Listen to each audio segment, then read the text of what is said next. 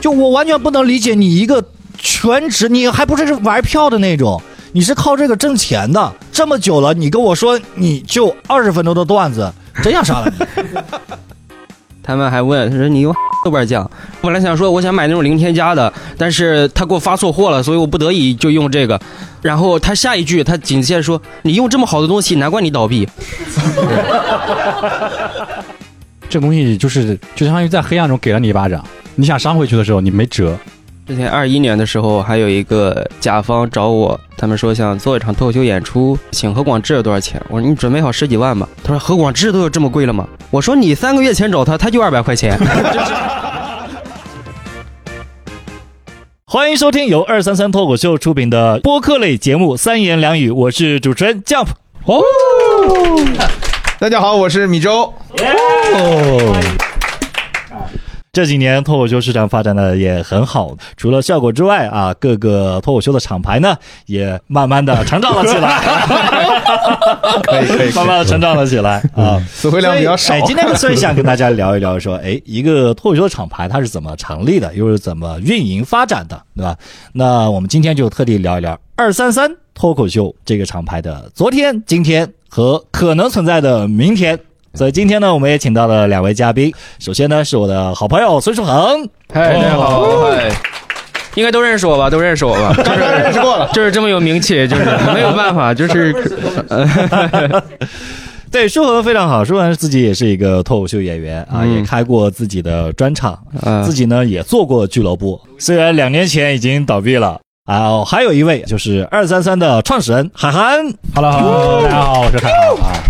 以前呢，我也是演员，对，以前不仅是演员，也是效果的前统筹了。对对对，我以为今天我没有嘉宾了，但是他妈老板请来了。但是后来说，好像是因为我们这个三周年的这个庆典刚刚过去，是吧？对对对。因为其实我很早就想说做一期这样的一个东西，就聊一聊。但是后来因为疫情嘛，然后演出也没恢复，然后就一直拖拖拖拖。呃，我们其实应该是七月二十一号吧。算是七月二十一号，七月二十一号那个时候还没复演对吧？对，还没有完全演出。嗯嗯，对，七月二十一号就三周年了，然后一直没机会演出。对对对对，然后后来不是拉了一些赞助嘛，然后就等现赞助结束了，还 拉了一些赞助 啊啊，还行还行啊。呃，我想问一下，为什么叫二三三？呃，我大概说一下，我估计现场应该有人是知道的。其实我当时起二三三就是很简单一个东西，因为像 B 站呀，有很多弹幕啊，有二三三三三三三三，就啊哈哈好笑的意思。然后我当时呢，反正我觉得这个名字挺有意思，然后我就起了二三三。那为什么多几个三呢？因为是这样，我们当时。他还在扑哧，就是效果前身的那个俱乐部做统筹的时候，他们当时做了很多的开麦的场地，嗯，然后呢，票价都是两块三毛三啊。其实呢，也不是，之前也有很多人问过，他说最早效果开放麦叫两块三毛三，是不是因为这个原因？因为效果的那个票价当时也是我们定的，嗯，然后呢，我为什么没有起那么多？就是因为叫起来可能没有那么顺口，二三三就简单易懂，然后顺口。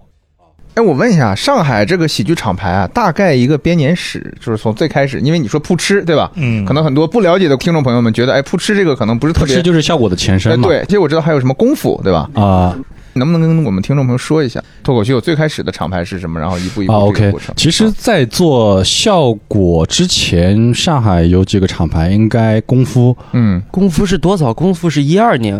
呃，具体我不知道，但是应该是在效果之前的，就是现在的上扬。嗯，然后那个最早是做英文，然后对对对对对，最早是那个安迪，好像是个澳大利亚人嘛，然后他也是单口演员嘛，他一直在做英文，然后后来因为他自己回自己家了，然后他就把场地给了效果，嗯，然后就让他们做运营，然后效果就更名为山羊，山羊山羊山羊，对，然后在之前其实就是茄子。茄子在上海做的也比较早，嗯，然后孝道，这都是这个我估计很多人都不知道，就没听过。石老师，对对对，石岩老师，嗯，那波人在。之前孝道的原有的成员的话是史岩、赵鑫。啊，都是今晚八零后。对，嗯嗯，就目前来说，现在还在啊，赵鑫现在也也不讲了。再然后呃，来点，来点应该是七八年。其实真正后面脱口秀发展，就其实从。一六年吧，嗯，因为我当时其实是一六年面的试，什么意思？就是你进去了，开始发展了，是吧？对对对对可以就有这个元年的概念嘛？对对对对，嗯因为我当时是只看过今晚八零后脱口秀，但线下的脱口秀我完全没有看过。然后我去看了那天有赵鑫、建国、池子、李诞，反正八零后那一波人基本上都在。现在的观众完全想象不到什么玩意儿，看慢慢的看见这些人，然后当时还有人在后面举着那个灯箱。嗯，我当时说实话，我第一次了解脱口秀的东西，我不了解这个文化，然后呢，给我的预期又比较高，所以我当时我内心的想法就是啊，这什么玩意儿？这就是、嗯就是还有人举着灯箱，我因为我不认识，可能我的心境当时就不是沉浸在一个看脱口秀的一个东西，嗯，然后后来就不了了之了。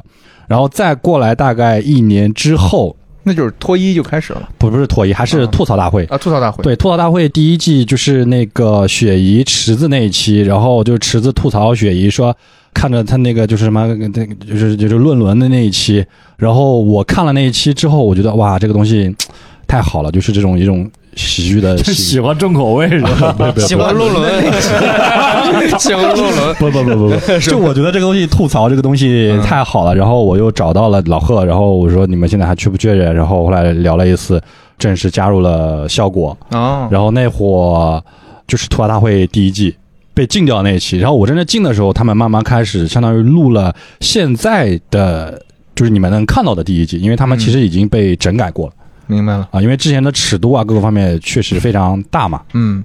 大概就是这样。我那时候就开始做开放麦，嗯，做商演。那个时候效果的开放麦一周大概也就一场，多少钱票价？那个时候三十九，三十九一张，，对对哦，那时候三十九，那时候在原咖啡，原咖啡，对对，哦。做的很猛。我第一次看开放麦就是在那个原咖啡，我当时差点没买，嗯因为我当时也是看那个脱衣嘛，嗯。我觉得诶这玩意儿挺有意思，我说上海有没有能讲的，我也想讲，嗯。然后就是查到什么什么茄子什么乱七八糟，后来嗯查到扑哧就原咖啡那个开放麦，嗯我说嗯那我就买张票去看，我一看三十九块钱，我说这玩意儿三十九块钱那能是个什么玩意儿？天哪，能嗯去你是嫌便宜了是吗？对，我说这玩意儿能看吗？就三十九块钱什么东西，啊我就买了。嗯，就去了那个原咖啡，然后我印象特别深刻，你知道，就是第一个上来的是谁呢？是那个 Stone，啊啊，然后我也不认识他，长得又丑，然后第一个你怎上来，么人身攻击呢？对不对然后他讲完之后，我说，哎呦我。就上海除了李诞、池子，原来还有其他演员也能这么好笑，是不是？嗯哎嗯嗯，很开心那天，嗯，然后就效果是不错的。对效果很好。对，那会儿原咖啡的演出效果阵容是非常好的。对对对对对。然后当时加了那个小鱼和包子的微信，啊然后开始了脱口秀创作之路。啊，那是从那时候开始的。对，从你是从七年我是一八年吧一七年十一月十号第一次上台，啊，记得这么清楚，记得这么清楚。然后我也差不多九月份就看了那个，你也差不多，对，是盛文开始讲是在哪里讲的？哎，我现在离我第一次上台那个地方就是隔壁的距离，就隔了一条马路。哪儿啊？就是你记不记得那个新闸路上它有个新加坡餐厅？原来扬子江嘛，它后面有个鬼脸那个舞台。不记得了。第一次上台是在扬子江的一个新加坡餐厅，，对对对对对，就在那个楼上是那个二楼吧？对对二楼。哦，是那个二楼，我去过一次，啊，嗯。没有人，那是我真的，我从业五年，没有人是没有那是我唯一一观众吗次，就是对没有观众的一个开放麦，嗯。那一次，哎，我听说过很多这种业内的，就是讲脱口秀的人跟我们说，说很早的时候哈，嗯，嗯，然后我们讲的时候，十个人给一个人讲，是是是。对，有真的是这样，这种情况真的。这样。我第一次去就这样，样，嗯，我第一次就去就碰到这种情况。那我除了效果，基本上其他的厂牌。观众很少，呃，我觉得那个时候一个是市场的原因，就是这个市场没有起来；另外一个，我觉得就是大家的运营能力的问题。所以说，其实，在你们相当于演的时候，到现在，其实一波一波或者一茬一茬的这个，包括熊猫在内哈，这个倒掉的，我们说这个厂牌其实也很多的，对吧？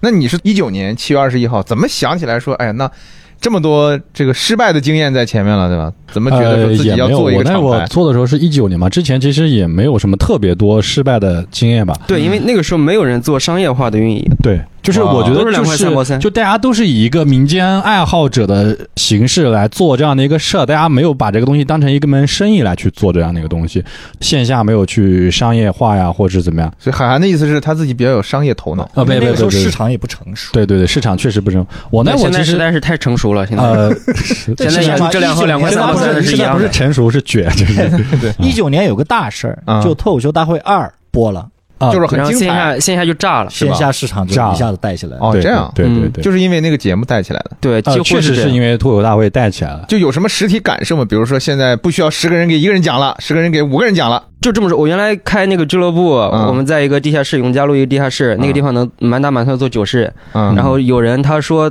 他来了看没票了，没票了他都来，他说我能不能站着看？啊，然后我付一样的钱，�a，哇，他就真的付了三十块钱，那个站着一 三十，站了一晚上，这就是商业化嘛。啊，两块三毛三种到三十，翻了十几倍的。那会儿，因为我觉得是真正是脱口秀的元年嘛，就是他那个节目火了之后，一下子特别多的人知道了这个东西，对这种文化形式，然后他们就会找到相关的。当时你要说啊，我是做脱口秀的，哇，嗯就真的就是受人尊敬。对对对对，我了不起了，我要过来看一看，或者是怎么怎么样。它不像现在，就是可能脱口秀这三个字已经慢慢慢慢，大家已经就是有点皮了。啊，是会有一点，就啊，一听脱口秀就没有那么大的新鲜感。但对于当时一九年那会儿，就是嗯大家的新鲜感非常非常强，那时候演员是个什么质量？演员质量，非常非常高。是吧呃，三十块钱能看到何广智，你想一想吧，那时候的侯广志应该也不他那会儿是很厉害也没上节目，那时候已经啊很厉害了。是吧？但但他不然怎么能上节目呢？很强，很强也对 很有逻辑嘛。对，你像我们一九年，我当时刚做的时候，我相当于是每周一场的开放麦，也是嗯每周三，然后也是三十九块钱。我们当时的开放麦演员孙书恒嗯，啊，Jump 啊两个嗯不出名的啊，就是 就是唯然后出唯二两个没然后上。然后出名的啊，现在的广志、嗯，杨波啊，哦。对杨波，对。然后豆豆、昌叔、子浩，我哦，小北对小北也会来，海源，嗯然后 Rock，然后之前 Nora、啊都在这基本上能有空能都会来。啊都都会来，都会来。就那会儿你看到开放麦，基本上现在很多人已经上了脱口大会的节目，然后嗯有些人已经比较火了，对。但也有一些有些人上了也没怎，么火。别说了，别说了，别说了。现在还没上呢，你问我干什么？有没有五十步可能是有些人不想上啊？哦，是吗？你没赚到钱是因为你不想赚钱吗？是不愿意吗？就是要 underground，就是要我就是二楼那个酒吧，我就是嗯名字就是没有我开的，你知道吗？说我的熊猫是哪年开始的？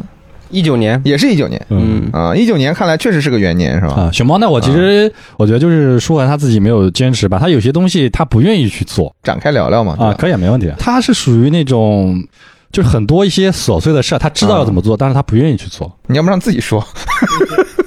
什么琐碎的事儿可以去做，我每天在剧场里搬椅子，不是，他就是那个那个嗯时间嘛，他就懒得做嘛。他不是他只要没有人举报我，什么都愿意做。没有所以当时关世真的是因为被举报吗？对啊，三番两次的举报，啊开一次举报一次。当时我记得很清楚，就是之前在同乐坊，我们有一个场地啊啊，我们当时有一个场地叫 Track Time，我不知道有没有人去我看过。知道那个地方，嗯然后我跟舒恒是在隔壁，嗯，就三天两头被人举报啊，你们俩一块儿是吗？啊，对。然后但是我没事，他就有事儿，那主要是因为举报他，因为我们都是正规来嘛，他不正规嘛，就是 我正规的呀，我所有都是我我有批文，那个文旅的人拿着批文就过来问我说我们有批文，什么都有。嗯，然后那个文旅的就他在下面看，他非要是看得出有什么不一样的地方，因为 那个人他一直举报，那个文旅的人他也烦了，他说他也不想过来，因为那个要人一直举报索性就把这个俱乐部弄完了算了。啊，就就那关了，对，差不多真有可能关了吧啊。差不多这样。哦，那是遇到最后逼急家了是吗？我打电话举报文旅，然后 我说你这事儿你把人逼死了呀，你这个嗯凭什么？然后呢，然后最后大家都别干了。然后我就把你给关了。呃没有，我是自己主动关的。我说这个粪坑太臭了，我就不要在这混了。我觉得 哎，真是，就是我从演员，然后转到边做演员边做一些主理的这样的一个身份，我发现哈，就是你做生意有的时候真的跟艺术创作很矛盾。怎么讲？我是觉得舒恒包括池子，他们其实是一类人嘛，就比较的，艺术家，呃我觉得是一个艺术家。我我觉得池子还是更疯一点。对，我觉得不算，就不说什么艺术家这种虚的东西吧，嗯我觉得就更愤怒一点。嗯，嗯，做人不够圆滑，呃，是是是这样子，是这样子。所以就嗯，我经常觉得，比如说你去吃一个态度很差的一个苍蝇馆子是一样的，你就按我的说的来吃就一定行好吃。对，一定好吃。嗯那这个世界其实不是这个样子。的，嗯，你能理解吗？是的，那那个人他生气，他肯定是有原因是的，嗯，就是但是你愿意承受，对啊觉得，我希望是他有一个这样的人，你愿意吃的你就来吃，不愿意吃的你就不来吃。他是属于你爱吃不吃，对。对就我我觉得我觉得这样也但这个世界不是这个样子，就你没有服务精神，其实就是嗯说白了，对，你是那种就艺术家精神吗？还是怎么说？就是叫什么职人。我们常说艺术家这个词儿太大了，你知是道吗？我也觉得，这个词儿太大了，就是你要嗯先你先把事儿做好嘛，嗯在事儿做好的过程中，不断地有人来干扰你，那你做个嗯，那就是 是挺 real 哈。那那就不做了。是嗯，那其实这么说的话，像这种被举报啊这种事，就算是厂牌经历的最糟糕的吗？还有比这更糟？我觉得其实对我而言，我觉得对他来说不是最糟糕的，对我来说是最糟糕的。不不不不，对你来说对我来说也是最糟糕的。我觉得这个东西呢，他也怎么不了你，因为我也都是正规的流程来的，嗯嗯。还能举报，但是他就是恶心你。对，啊，他就是恶心你。是这样。那这种一般都是，比如说是观众啊、同行啊，还是什么？估计观众其实不太会有。不，太会，那就是一般来说，观众都是好人嘛。对，嗯。至少这几年的反馈基本上都是同行。啊啊，但是我们不知道是谁。就是相当于恶意竞争嘛，对吧？对啊这样子。是那有比像经历举报更糟糕的事情吗？你经历过，比如说从一九年到现在，你觉得疫情嘛，就是啊，这么 这么大，这么糟糕啊？啊，没有。其实除了疫情之外，我觉得都是人为因素。呃在我看来的话，因为举报这个事情呢，你没有办法。对，就是你现在你说你做俱乐部，我票房卖的差或者是怎么样，嗯那是我自己能力的问题啊，我自己也想办法我去解决。但是举报这个事情，我不可能跟同行说你不要举报我，嗯你举报我怎么怎么样，我我不会做这样的事儿。就是你举报我，OK，我认了嗯啊，我只能说进一步的不断去规范我们这个演出的流程，嗯嗯嗯，呃，质量、内容，对吧？这个东西就是，就相当于在黑暗中给了你一巴掌，你想扇回去的时候，你没没辙。对，我觉得可以跟听众们普及一下这个这个这个流程这件事情，或者说流程报批这件事情，啊、这个能讲吗？呃，倒也不是说不能讲，但是大家也不关心这个问题。对对我开始听说的时候，我是有点震惊的。嗯，就是整个上海脱口秀，它其实也经历过一个阶段。嗯你像我从一九年刚开始做的时候，到二零年五月份之间，我是没有做报批的。整个上海的脱口基本上都是不做报批的，因为这个行业刚开始发展，它还没有完全的规范化，然后就是没有需要关注的程度。对，就是也没有人太多人去关注你这东西。你说你来个一两呃都没有一两百人，那个可能也就一百人七八以内吧，十，七八十。八九十这种。然后你一周开个一场，没有人去在意这个东西。但后来慢慢慢慢就是，你像我第一次经历举报，应该是在二零年呃五，月份。对，就是那个第一波疫情结束之后，过完年大家回来，对对对那段时间，对。所有一开就举报，所有的俱乐部一开就被举报。我当时我记得很清楚，我当时在劳法斯，我不知道有没有人去过劳法斯啊，在徐家汇那个龙华中路那个场地，我们当时开放麦坐了一百八十个人，嗯。然后我当时就发了个朋友圈，我说完成一个小目标，然后开放麦一百八十人，然后第二周我就被举报了，然后你是自己举报的自己啊？啊看来没有没有没有，然后我就被举报，举报了，然后当时我们就停了嘛，然后我们就开始准备正规化走报批啊什么的。嗯嗯嗯，然后中间的第二周、第三周，然后上海所有的俱乐部全部被举报。太狂了，一百八十人的开放麦那段，时间我都想举报你。对那段时间很失控，就嗯是你不知道什么原因，不知道什么群体，然后比现在是整个人是非常恍惚和无措的。现在知道吗？现在也不知道。现在也不知道，当时我们嗯就是可能自己猜嘛，谁谁谁。但是这个你这个东西你毕竟不是实锤，你只能说通过一些蛛丝马迹你去啊判断谁谁谁。但是这个东西呢，只是你的臆测。说实话，你也没有办法真凭实据的去拿出来。但我觉得这个东西呢，我当时我第一次经历这种事情，我觉得我挺气愤的。气愤完了之后，我慢慢冷静下来之后，我觉得这个东西你你你没办法刚刚改变的，对对那你就就就是适应它就好了。就是刚刚去聊那个问题，但其实没有聊完嘛。你可以说说你创立二三三的直接原因是什么吗？直接原因那，就是天时地利人和了，就是。怎么说？因为因为当时是这样，就是我其实当时做二三三，第一个原因说白了就是当时在效果做了被开除了，对对，在在在效果做了三年，然后被被开掉嘛，就说好听也是就是优化吧，说难听点也开掉嘛。效果下面有一个部门叫校友。然后校友呢是负责所有的线下的这一块的业务的，然后后来整个校友就砍掉了，没有哦，整个校友的所有的人都被优化掉了。这样就是呃，他们把校友所有的员工都优化掉了，嗯，对，但是忘了校友的演员。啊，你不是当时还在吗？哦对我当时还在，只听说解约很难，没想到还主动优化过是吧？因为你每个月开每个月工资嘛。嗯，嗯这么这些演员他们又没有什么成啊，本，演员是演员无所谓对吧？对对对对不需要发工资。对，因为当时确实是因为这个原因嘛，然后后来一个原因呢，就是我当时生了一场大病嘛，然后住院住了一两个月，嗯，然后回来就开始交接这些事情，然后我又休息了一两个月，那会儿确实也后来没啥钱了，然后我就说找个工作上嘛，嗯。然后找了很多，然后我都不太满意，对，然后我就自己这个故事如此的熟悉啊！当年一个落榜的美术生也是这样。对，这也是只是一部分原因，还有一部分原因是因为我真正进了效果之后，就像我之前说到，当时我的一些东西是片面了。嗯，就我没有真正的去了解到脱口秀这个文化，然后后来我看了吐槽大会，然后自己去做了线下的东西，我才知道啊，这个东西是非常非常有意义或者是有趣的一个事，非常酷的一个事。嗯我当时在效果做了大概三个月吧，当时有一个想法，我说啊，我说以后有机会的话，我也想自己做一个厂牌。然后我觉得这个事儿挺有意思的。然后后来三年过后，嗯，效果帮他梦想成真你 梦想成真了。就帮我实现了这个梦想。但这个事儿挑战，因为我也自己也开公司，嗯我们开店嘛，对吧？嗯这个是挑战的人，因为听起来你刚刚说对吧？又也没钱，嗯又没工作，嗯那算了，开个厂牌吧，有这么简单呃？这个问题就这么简单，所以这个时候回归到我，我当时为什么说可以做成功？我觉得就是天时地利人和。嗯嗯呃，天时我觉得就是节目，然后相当于是在风口上，嗯嗯嗯然后在上海，嗯嗯，然后人和的话，我觉得就是因为我在效果的三年积累到的一些呃资源和资源、人脉，嗯嗯，然后以及工作经验吧。其实我当时可能我对我的工作能力，我觉得是 OK，但是对于我自己创业来说，我我心里没底。我也不知道我自己做不做得好。当时给我自己的一个目标就是一周一场开放麦，三十九块钱嘛。嗯然后我可以不赚钱，但是我只要不亏，嗯我就可以把这个事儿一直给坚持下去。嗯然后我给我自己的定的目标，第一场观众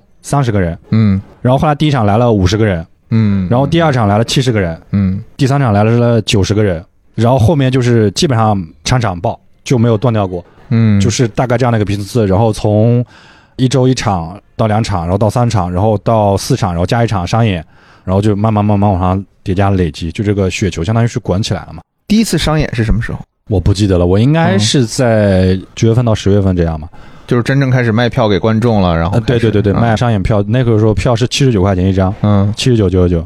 干嘛这样看着我？说有什么要说的吗？没有没有，挺好啊挺好。什么没有，我们作为演员，我们不关心票务多少，当嗯时嗯嗯我们只关心一场给我多少钱，对，演出多点。那个时候一场多少钱？给到演啊，员那个时候已经四百了，快了。四百了吗？给你三百吧，为什么给我三百啊？啊，不是吧？我记得是三百呀。啊，那那就是三百吧。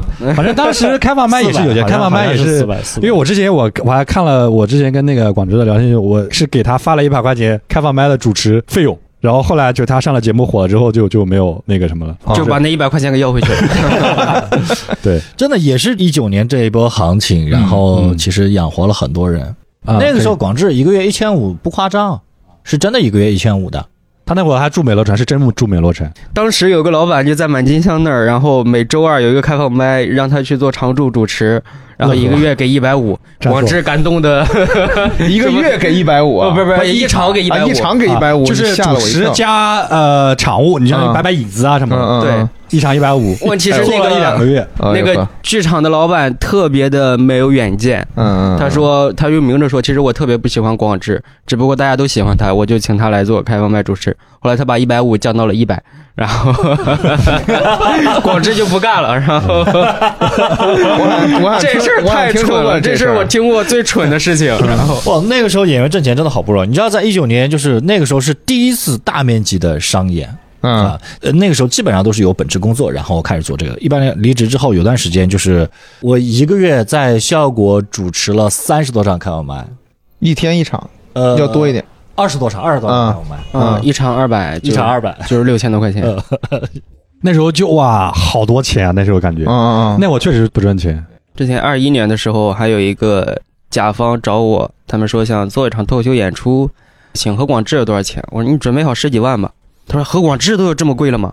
我说你三个月前找他，他就二百块钱，就是就是就是就是这么嗯，就是这么简单的事儿。是开放麦主持，主持他妈一个半小时，你给他两百块钱，他说哎呀，真的真好真好，开放麦还有钱，他就 所以你看，又举报又不赚钱，对吧？当然这几年火起来了，对吧？嗯但你是怎么支撑下来，或者怎么熬过来的这些时间？是金钱。金钱还用熬吗？从开始就是金钱，因为。我是算是从开始，我基本上每场都获利的。然后我就是其实聊到那个满金香那个场地，其实最早是那时候我在效果的时候做演出，做完演出之后，我跟肖谦、余矿、宽宽、嗯，小静，把我们做完演出，然后找个地方吃饭嘛。那天巨蠢，为什么去找满满金香挺贵的？为什么我们那个时候舍得去满金香吃饭？是在 Case 在南京东路乐汇那边做了一个活动，商务。然后给了我们两千块钱的经费。啊，是好像是。然后我们去南京东路说吃火锅吧，找半天找不到火锅，我们去吃了小肥羊，啊。然后我们就想两千块钱吃小肥羊，我妈吃撑死也吃不完呢。啊，后来就想着我们下次再找个地方，然后就找到那个满金香去吃。关键那个老板他妈说的是英文，那天幸亏有余矿在给我们们做翻译，不然我们连点菜都不会。他其实不是老板，他就是一个工作人员。然后嗯因为我那时候是做运营嘛，我反正就是对这个东西比较敏感。哎，我是觉得这个场地挺好的，刚好是可以做演出，然后就聊了，加了微信聊聊可以。然后那会儿就扑哧在那边做，哦，在那边做开放麦。那个时候什么庞博、呼啦，反正现在你能看到的基本上都会去。嗯。然后后来我离职了嘛，离职的时候他们也就换场地不用了。然后那我自己创业之后，我就想着，因为那会儿我记得还很清楚，五百块钱，五百场地块钱，费五百块钱。五百块钱。块钱一场，因为他那个场地在北京西路，其实地段很好，嗯。但是他平时他用不到那里边那个地方，因为它是外面有一个一块，里面有一个有还有一块，它里边那一块呢，就是有点像。改装的、改造的一些东西，你哦说现在根本那个场地用不了，因为它消防啊什么东西都过不了。嗯嗯然后当时那个场地刚好可以坐一百一十人。那会儿我觉得特别神奇的一个地方，就是我一九年创业，然后做那时候做的不挺好嘛，嗯然后回去过年，我想着，哇靠，我自己在家里算，来年我要他妈大干一场，要狠赚一笔。然后后来就疫情，大家分了三个多月。嗯，然后在那个之前呢，那个满清香老板找我聊过，他说年后这个场地他可能就不在了。啊，我说为啥？他说因为他们那会儿的房租十万块钱一个月，房东要给他涨到十二，嗯他觉得他承受不了，嗯，然后后来就没租，没租之后来年就疫情，我觉得他逃过了一劫。之前一直是自己一个人嘛，对吧？对就单打独斗当老板。是现在 Jump 加入到，对对对对，应该是今年八月份吧。嗯对对对对，，Jump 怎么这么想不开呢？放弃了效果的高薪。对 没有，也没有，也没有想不开啊。其实无论是从那个物质上，还是就自由啊各个方面，我觉得嗯都是一个好的选择。还是当老板好是吧？不好啊不好。我跟他聊过这个问题，真不想当老板，累谁不愿意当老板，其实挺累的谁，愿意当老板？好累啊。不就是你老板如果说真的赚了钱了，嗯你精神上还有一点慰藉。嗯你如果不赚钱，是真的。怎么说呢？你自己也是老板嘛，酒吧嗯老板嘛。那这个破产两次了的老板，对吧？就压力挺大的，说实话。对就是你知道，我来这边去做一些管理上的一些工作，然后包括之前的一些，比如说演员的一些培训呢、嗯成长这方面的工作也要做的时候，你恨不得把这些演员给杀了，你知道吧？这么暴力吗？为什么是这样？就是不行，对呀、就是我他妈付出这么多，你为什么都不能成长一点点？因为你们对标的是，比如说一九年、一八年，甚至一六年刚开始的那会儿的那些，比如说广智啊、呼兰啊那些人，对吧？是然后你拿到今天来看的话，今天现在盘子大了嘛，大家进来门槛也很低。对我觉得很大一个问题就是演员没有成长，很多人因为钱太多这个问题。我不知道是不是因为这个，就是我出来之后很惊喜的发现一个事情是什么，就是有些讲了三四年的演员，他跟我说他只有二十分钟的段子，甚至十五分钟的段子，嗯，我是没有办法。我是非常能理解的，因为我问你为什么可以理解？他可以理解，但他不能接受。对我理解不了。我我跟你说一个这样的事儿啊，在二零二零年那个时候，我也是刚从某个公司刚出来，啊，然后效果文化，对，就是 不是效果，现在是不能说了吗？呃，出来就我为了这个能收进去，然后现在自我阉割意识很严重，然后这个当时我是接到很多的工作机会，嗯。就是非常多，爆炸多那种。嗯。有个综艺节目要找我，甚至。嗯，那个节目叫《同一屋檐下》，就是一个恋综，啊，叫你干嘛？做场务吗？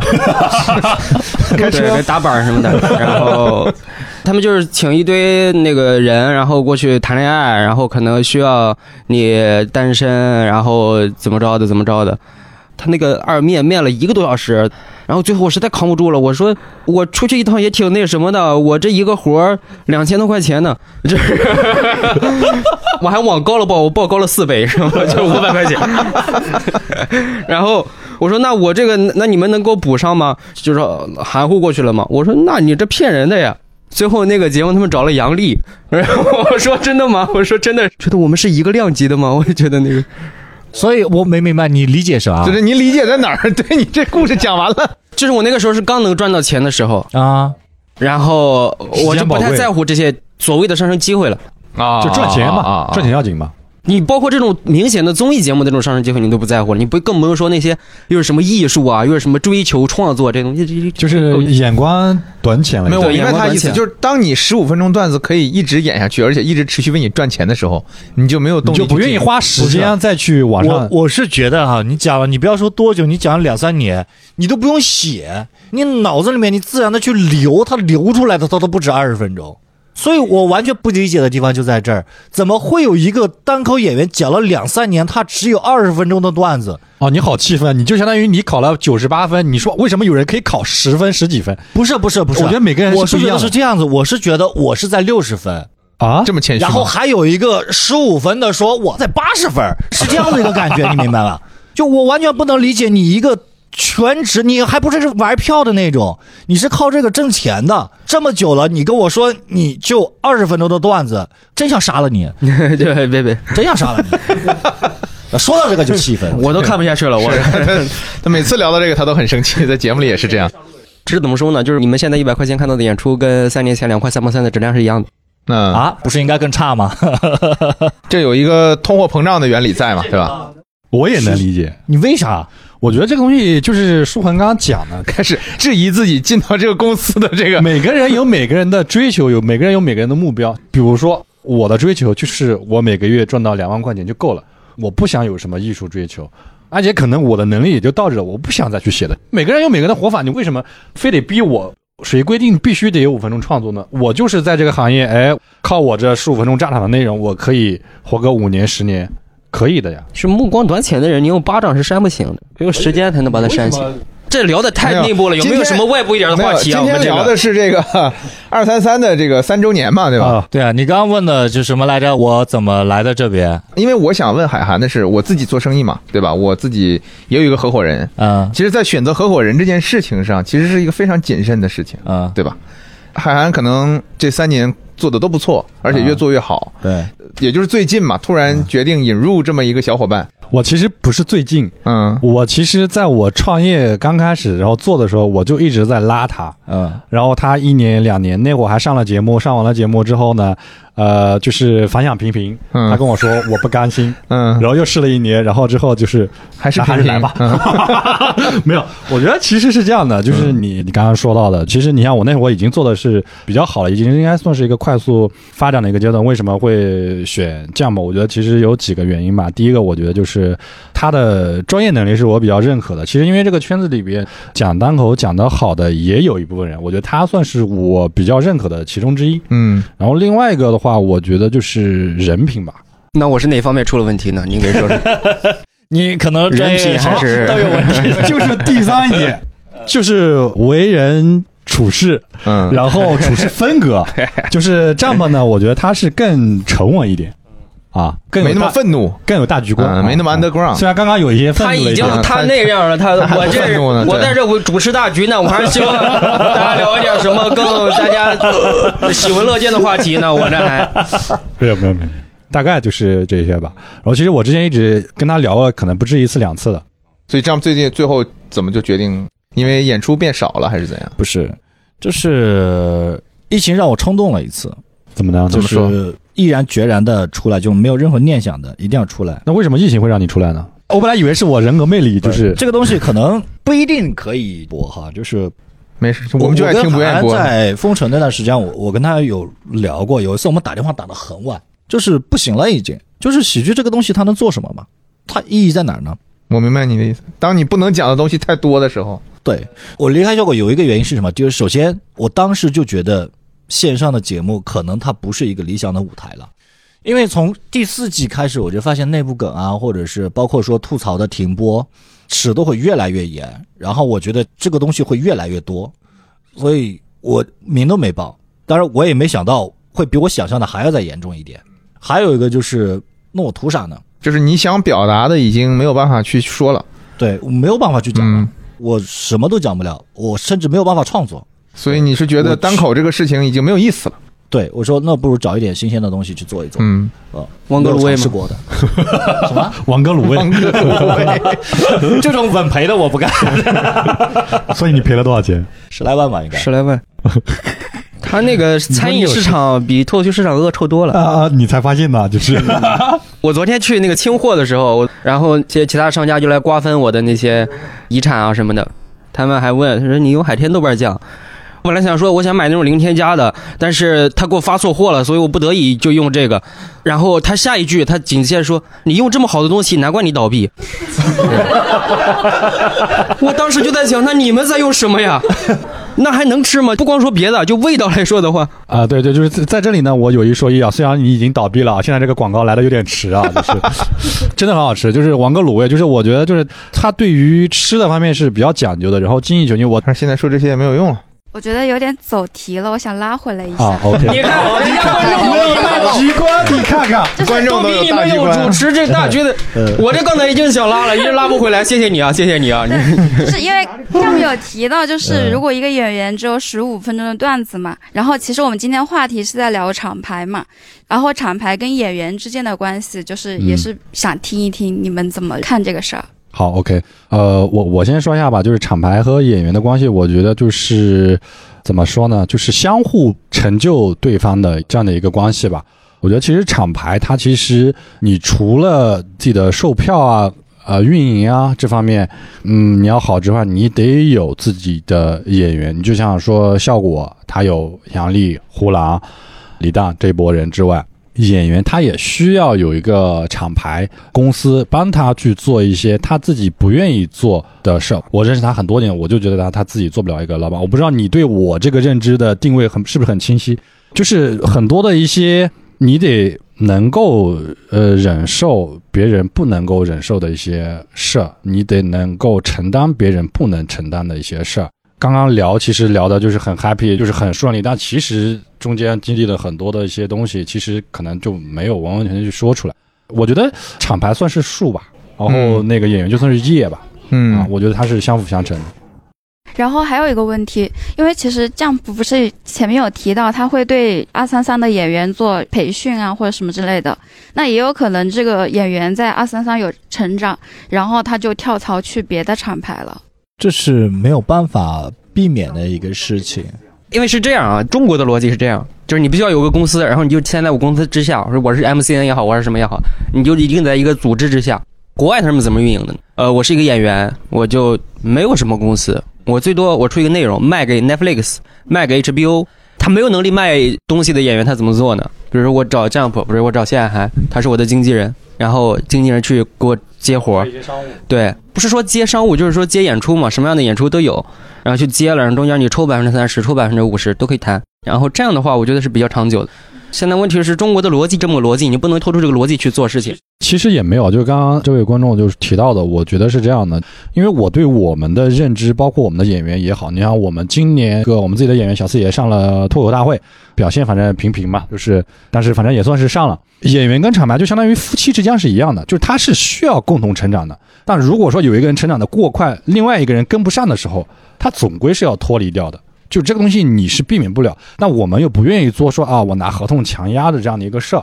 我跟我们所有的演员都有聊过，我说我们现在是愿意花时间、精力、培训去扶持你，让你去成长。但如果说真正让你走的比二三三快了，那 OK 没问题，我可以放手让你去更高的舞台，我不会干涉你。我二三三，我是在所有演员的成长路上的一个助力的这样，而不是说绊脚石。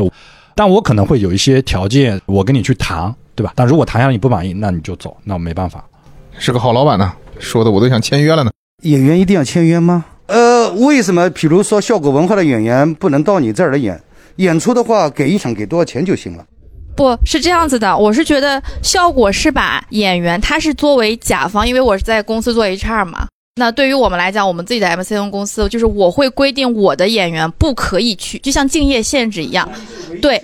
但是问题是，他会把线下所有他觉得 OK 的人，他就先签掉，对不管你红或不红，他会先把你签了，然后他来限制你的那个。但是哎很多人为了，比如说想红，想说哦，我先被效果签了，可能我就是个跳板，我就可以红了。嗯对，但是但其实不一定是这样子对对对对这。这不是所有的传媒公司的做法。对的，这嗯但是我是觉得，因为效果把这个行业不能算垄断吧，嗯就我是觉得，就是好的俱乐部它会越来越好的，嗯然后它会吸引，就是海涵说的，俱乐部跟演员它是相辅相成的，要共同成长的。嗯就我前段时间去看了另外一个俱乐部的演出，然后之前那个脱口秀演员在二三三待过，然后我真的发现他在讲之前的段子，然后我就觉得。你都这样了，你还就是没有在二三三继续，或者没有更好的发展，其实就是他自己的哎原因。我们人员流失他都这么清楚吗？谢谢谢谢，这位观众就聊到了，就是我觉得其实是这样的，因为效果它有足够大的能力，它有资源，所以它是可以制定规则的。就是我要求你不能去其他，就你就是不可以。效果它已经发展到算是一个半垄断的一这样的一个状态了。那我们说实话，未来有一天我们可能也会做，你不能去其他厂牌演出，但是我不会这么强硬的去规定你。现在效果有很多的演员在解约，说白了就是你没有养活到你自己其他的演员，你只把你的头部喂饱了，但是你第二梯队、第三梯队、第四梯队你都没有养活。那这个就会带来这样的一个问题。那我们可能很简单一个东西，就是我首先能够保证你充足的演出场次，然后那我们可能会加一些其他的条条框框的一些东西。OK，那如果说到这儿，反正给我感觉哈，作为演员来讲，在二三三，我觉得总体来讲呢，还是有这个包括培训呐、对吧？甚至说解约呀、这个都都是有保障的嘛，对吧？所以也替很多想要在脱口秀行业里面想要卷一卷这些演员，对吧？想要加入的话，有什么比如说来你们这儿演出啊、报名啊这种渠道有吗？你是说开放麦吗？都行，就是新人嘛。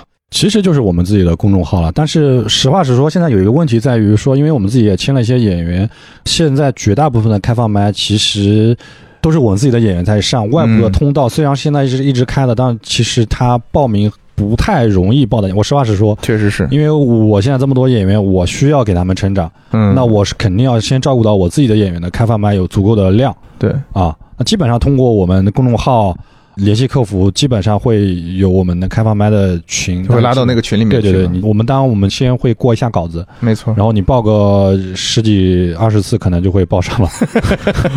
对对对，大概是这样的一个情况。那整个二三年的话，有什么新的想法？马上要要过年了吗？二三年规划的话，其实我自己对于厂牌没有一个特别明细的规划，我我只能说我几件事情要做，就是培养演员这一块。嗯就是我们现在其实签演员两方面，一个方面就是成熟的好的演员，然后对自己有追求的，嗯然后第二个方面就是新人天赋相对来说比较高一些的，嗯然后培养价值可能比较高。这个实话实说啊，然后这两方面的人我们会签。我们现在其实有签了一些新人，当初刚签小四姐的时候，他其实都还没怎么讲开放麦。嗯嗯嗯啊，然后他甚至都没有说上开放麦能好笑的段子，就是我们，但我们愿意花时间去做这样的一个事儿，因为其实做培训、做培养演员这个事儿，其实是挺耗细水长流的事儿。对对对，对因为我们之前在效果的时候，其实相当于是第一期的训练营，那个时候是叫扑哧训练营，第一期和第四期就是我们在做嘛。哦，我觉得就是培养演员的这个事是一定得做的，因为我对我们自己的厂牌的一个定位就是一家俱乐部，嗯不是一个演出商。其实我们也是从演出商过来的，嗯但我觉得我们已经过了那个阶段嘛，就是你再纯粹的说做演出卖票赚钱，已经不能满足我自己的一个需求了嘛。没错。那除了脱口秀这块儿之外，还有一个播客的项目嘛，对吧？开始怎么想起来说脱口秀厂牌做播客？这居然是个项目，是因为看 今天的关注的数量，居然是个项目，是吧？是因为这个谐星聊天会吗？还是说这个呃十个人其实算是吧。你看，其实我最早在效果做的时候，就谁聊的，现在那吕东是相当于他在负责嘛，他那会儿嗯在上海做的一个厂牌叫惊讶，相当于是当地人的子子厂牌嘛。哦，那时候市场其实还没有很好。然后呢，就反正一直没做起来，没做起来。然后后来他就回去做那个协聊了嘛。然后现在做的算是播客界的顶流了嘛，对吧？然后在那个期间，我其实我有一直在想这个问题。我说好多人在做播客，我其实我自己没想明白为什么大家都想做这个播客东西。因为那会儿的话，我自己是不听的嗯嗯嗯啊。我觉得现在大家短视频，对谁谁会听音频啊？这个东西中间过了大概一年吧，可能就是我自己想明白，反应真快啊！我自己想明白为什么要做播客，然后播客给我们带来的一些价值。我觉得几个原因吧。第一个，我觉得播客对于脱口秀演员来说的话，它其实是一个输入输出的这样的一个东西。嗯就你再去聊一些东西的，它其实是有很多的一些灵感出来的。嗯，其次的话，我觉得就是你在聊的过程中，你也会聊出一些可以写成段子的一些东西。然后还有一部分，其实我觉得播客现在对于绝大部分人是没有商业价值，也没有没办法商业化的。但是对于一个喜剧类的公司来说，它是很容易商业化的。播客这东西，它其实它的粘性是非常非常强的。一旦建立来之后，那你本身啊，我可能是通过听你的播客呃聊聊聊你的，对吧？但是我慢慢哎，我发现你还是一个单口演员，然后你还会讲，那我是愿意去花钱去看你的演出。因为我觉得播客跟单口喜剧有一个比较相似的点，就是说播客大家也是投入时间嘛，一期比如像我们四十五分钟、五十分钟、一个小时，你像你一场演出的话，大概也是差不多的一个时长。其实大家时间花出来之后，我觉得是对我们的一个信任嘛，是对这个内容的一个信任。所以说，在这个时间段内，你拥有了它这么长的一个时间，在现在这个追求效率的一个社会环境下面，是很不容易的事儿。对，就是海涵当初做播客这个事情的时候呢，有跟我聊过，那时候我还在效果嘛，我是不明白这玩意儿有什么好做的。当然那个时候也确实就是我对播客也没什么兴趣。像他有一句话我觉得很好，他说你先坐着。我们这行在创作当中有一个名言叫你写，嗯你不管咋样你写，你写不好你还写不坏嘛。对，就核心就是你完成比完整更重要。我是一个想要很完美的，我做之前我也想的很完美的。就他在我眼里边吧，妈缺点多了逼了，你知道吧？但是真的，他有一点特别好的就是这一点，就是你先做。执行力比较强。对，我前天我去北京，我跟毛东去聊，我说你怎么敢去写那个基本无害那个专场呢？嗯，他没办法，我话放出去了，什么叫放出去了？就票都已经上了，海报都已经出啊啊啊啊了，你咋办？嗯，是 我经常一专场海报出来的时候，我专场还没写出来呢。对，就是因为他这个播客这个事情，我有时候反思自己，就我这几年，尤其是最近这两年的瓶颈期的一些创作的停滞，包括说对于专场的一个态度。嗯如果我是这样的方法的话，我可能现在会有更多的作品，或者是一些不说完美吧，嗯，或者说更好的一些东西，或者更多的内容出来。明白。那反正 Jump 跟我们一块儿做播客做了这么长时间了嘛，有什么总体的感受吗？我对播客有一个印象，我从来没有改变过。可能有些朋友听着觉得，哎，这人有些价值观挺正的，或者说有些怎么样，会有些朋友给我这样的一个反馈。嗯但是我觉得这个东西聊呢，咱就开心一点，去砍大山就行。，对，咱没有必要去靠这个去输出什么东西没错。啊。我依然觉得这个东西对于我来说对，如果 大家想听那种没有什么价值观、纯好笑的，可以去听一个播客节目叫《神探瞎唠嗑》，然后 这个你早就应该说一说，对因不对？为早应该说一说。因为因为钱还没有给我们，我非常希望他们这个数据起来之后把钱给我们。我这个哦，所以你们是在因为赞助的呃，喜马拉雅买的，只有在喜马拉雅能听到是吗？对，哦，这样子，哦已经放了吗？已经放出来了。对对对，放了十几期了，一一期十四个评论，啊，那是不咋地。还不如你们呢。对呀、那是个我们也没有，我们这小波播客也也起来了。嗯就是慢慢涨吧。哎呀，好多赞助商，你说到底选哪个呢？你说这个。